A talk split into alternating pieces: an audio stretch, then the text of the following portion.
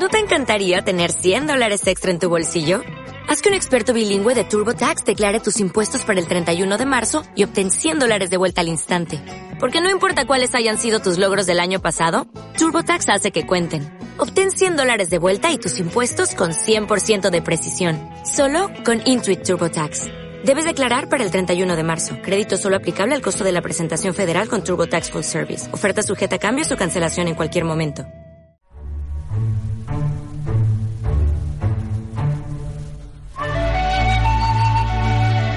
37 minutos. eh, hoy me acompaña de nuevo, como cada 15 días, Juan Díaz. Juan, buenas tardes. Hola, ¿Cómo muy estás, buena. compañero? ¿Bien? Sí, muy bien. Perfecto. Eh, viene a hablarnos de mitos y leyendas, ¿no? Eh, fábulas, todo lo que engloba eh, la mm, tradición oral, ¿no? Exacto. ¿Mm? Hoy vamos a hablar de sirenas. Ujú. Sí, porque bueno, hace una semana hablábamos de, de duendes y ahora de estos personajes que, que tienen tanto encanto y lo hacemos por, pues porque en el Centro de Patrimonio Inmaterial Almeriense y Fronterizo disponemos de varias investigaciones sobre ellas, las cuales son también protagonistas pues de películas como por ejemplo Piratas del Caribe. Así que he aquí uno de sus cantos, vamos a escucharlo. Vamos a escucharlo.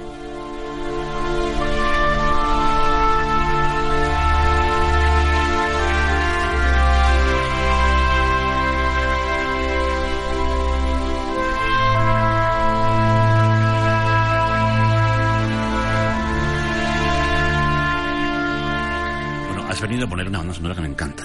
La del Pirata del Caribe, genial, ¿eh?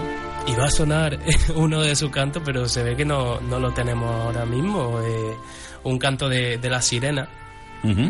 Y, y parece que no. Pero bueno, vamos directo a- al tema, así como en La Sirenita, la famosa película de la factoría Disney, estos personajes marinos parecen tan adorables y ayudan a los humanos. Lo cierto es que otras fuentes destacan la maldad de los mismos, pues en ellas queda bien reflejado que no dudan en hacer uso de su arma de seducción para ganarse a sus presas y acabar con ellas posteriormente. Como señala Nieves Gómez López en Cantos de Sirena, ya son 3.000 años en que hombres y mujeres de buena parte del mundo se han sentido a un tiempo fascinados y temerosos por esas hermosísimas y sensuales mujeres acuáticas a las que se cree capaces de atraer a los imprudentes que escuchen su canto hasta las alturas más elevadas del placer y hasta las cimas más altas de la muerte. ¿Qué dices? En el libro de las sirenas, el filólogo José Manuel Pedrosa señala que según varias fuentes literarias proceden del infierno y también pueden tener forma de aves, solo que éstas, por un castigo que les impuso a Hades, pues no pueden volar. Ah, también forma de ave. También forma de aves. De hecho, se dice que tienen hasta tres formas diferentes. La de, eh, pues bueno, eh, medio cuerpo de, de pescado, ¿no? Sí. Eh, de ave y hay otro otro tipo que ahora mismo no, no te sé decir, pero en vamos eh, en la Odisea de, de Homero se cuenta Quizás la más habitual es la forma de pez, ¿no? Eh, La es la más frecuente, escamas las que vemos en todas las películas, en, en, en todas las novelas se habla pues de ese tipo de, de figura, ¿no? Eh, en el canto de la sirena, eh, la directora de- del CEPIAF, eh, Nieve Gómez, eh, pues rescata una, una leyenda que es la siguiente y es la más común eh, sobre este tipo de, de personaje. Algunos pescadores del Mediterráneo contaban que hace mucho tiempo había sirenas en este mar. Ellas, con la música que tocaban, atraían a los marineros y estos, aturdidos por el sonido, perdían el control del barco hasta el punto de conseguir que se estrellase contra los arrecifes. Entonces, las sirenas devoraban a los imprudentes navegantes. Hay que ver con la buena pinta que tiene la sirena, que no sé, así las veis, yo creo que buena gente, ¿no? Que las ves con un, con un encanto especial que parecen hasta modelos, con, con esos ojazos y, Y esos pelos. y, y luego son tan, tan malas. Un hombre pasó cerca de esta isla un día. De pronto empezó a escuchar el canto de las sirenas en el momento en el que su barco se acercaba hacia el arrecife, pero la gran voz de un marinero contrarrestó las de las mujeres y de esta manera los pescadores se libraron de una tragedia. Desde entonces, cada vez que los marineros pasan cerca del lugar, se ponen tapones de cera para no verse atraídos por los encantos de dichos seres marinos. Por cierto, Este dato puede proceder de la Odisea de Homero, ya que además de atar a Ulises al palo mayor de su barco, los personajes evitan escuchar a las sirenas con tal artimaña. Como en otros puntos del Mediterráneo, también en Almería hay leyendas sobre sirenas. Ahora bien, ¿por qué se dice que hubo sirenas en Almería? Yo creo que esa es la pregunta que se hace eh, todo el mundo. Según nos cuentan varios informantes del Centro de Patrimonio Inmaterial Almeriense y Fronterizo, en la provincia de Almería había focas monje. De hecho, en varios puntos de nuestro país podíamos hallarlas, pero en los años 50, a causa del desarrollo del turismo, fueron desapareciendo. Esto ha dado lugar a relatos en los que se habla de cantos de sirenas en vez de los inconfundibles y curiosos sonidos que emiten los simpáticos animales de los que hablamos, que como hemos dicho, poco tienen que ver con estos personajes de fábula.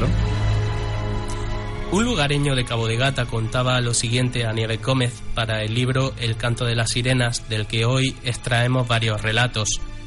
Antiguamente iban a pescar al faro a remo por no ir con motores. Al faro, de Cabo de Gata. Al faro de Cabo de Gata. Mm, cerca de él se encuentra además el arrecife de las sirenas. Eh, se desplazaban por la orilla de la playa, pues no se podían ir muy fuera por el viento y cuando llegaban a la fabriquilla en barco veían que les tiraban piedras. Por esto ellos decían, madre mía, si no hay nadie aquí, ¿cómo es posible que estén tirando piedras? Por tal razón se cree que había lobos marinos parecidos a las focas monje y se ve que cuando estos subían al cerro se desprendían piedras y caían en el barco. Quizás por eso sea por lo que dicen que había sirenas. Ah. En la siguiente leyenda de este libro, Francisco Maldonado nos muestra una cara más amable hasta cierto punto porque yo creo que, las sirenas, como las personas, pues también tienen paciencia, ¿eh? Eh, de, bueno, pues de las sirenas, ¿no? Un día el viejo Juan bajó hasta la orilla para ver lo que había cogido en sus redes. Cuando la sacó encontró una sirena dorada que le dijo, devuélveme al mar y cumpliré todos tus deseos. El viejo Juan se quedó pensativo y le dijo a la sirena, muy bien, te devuelvo al mar.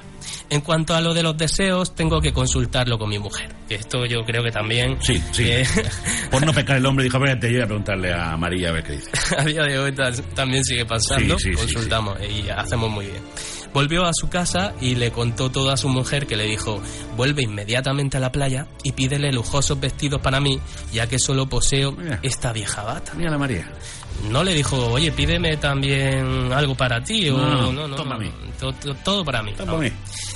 Apenas volvió el pobre hombre con la ropa nueva para su mujer cuando le mandó pedir a la sirena una carroza dorada. Juan obedeció y volvió con una magnífica carroza dorada. Pero no era suficiente para la mujer y ahora quería un espléndido castillo a orillas del mar con un inmenso parque y servidumbre, pero todavía no estaba satisfecha.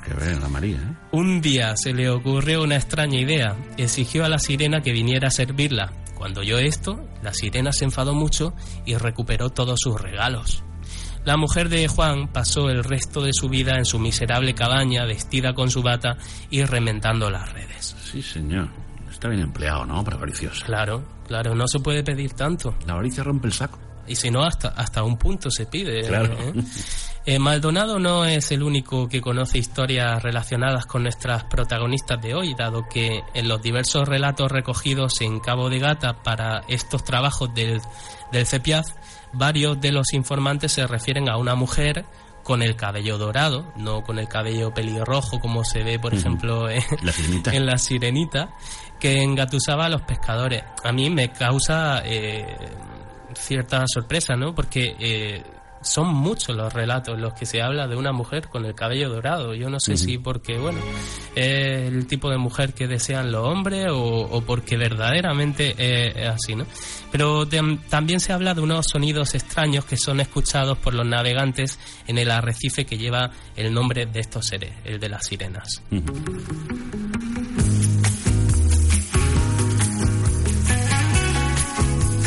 si acaso, ve preparando una cuerda, átate al mástil de tu barco como buenamente puedas y que las sirenas te pillen confesado. Ahora, Juan, que tú me ves a mí un mástil atado ahí arriba. Sí, ¿por qué no? yo no me veo, yo no me veo. No, pero yo no sé, prefiero seguir pensando en las sirenas como esas, esos seres así tan agradables. Sí, porque yo creo que esa es la idea que tenemos todos, ¿no? De seres encantadores, ¿no? Aunque, aunque fíjate que nos cantan y, y todo, ¿no? Claro. Pero luego Fíjate, leyendas de sirenas que tienen que ver con nuestra tierra, con Cabo de Gata. Sí, señor, magnífico el trabajo que hacéis en el CEPIAF. Juan Díaz, muchísimas gracias. a ti. Muchas gracias. la- dentro de 15 días nos vemos. ¿eh? Exacto. A la vuelta de Semana Santa. What if you could have a career where the opportunities are as vast as our nation, where it's not about mission statements, but a shared mission? At U.S. Customs and Border Protection, we go beyond to protect more than borders, from ship to shore, air to ground, cities to local communities. CBP agents and officers are keeping people safe.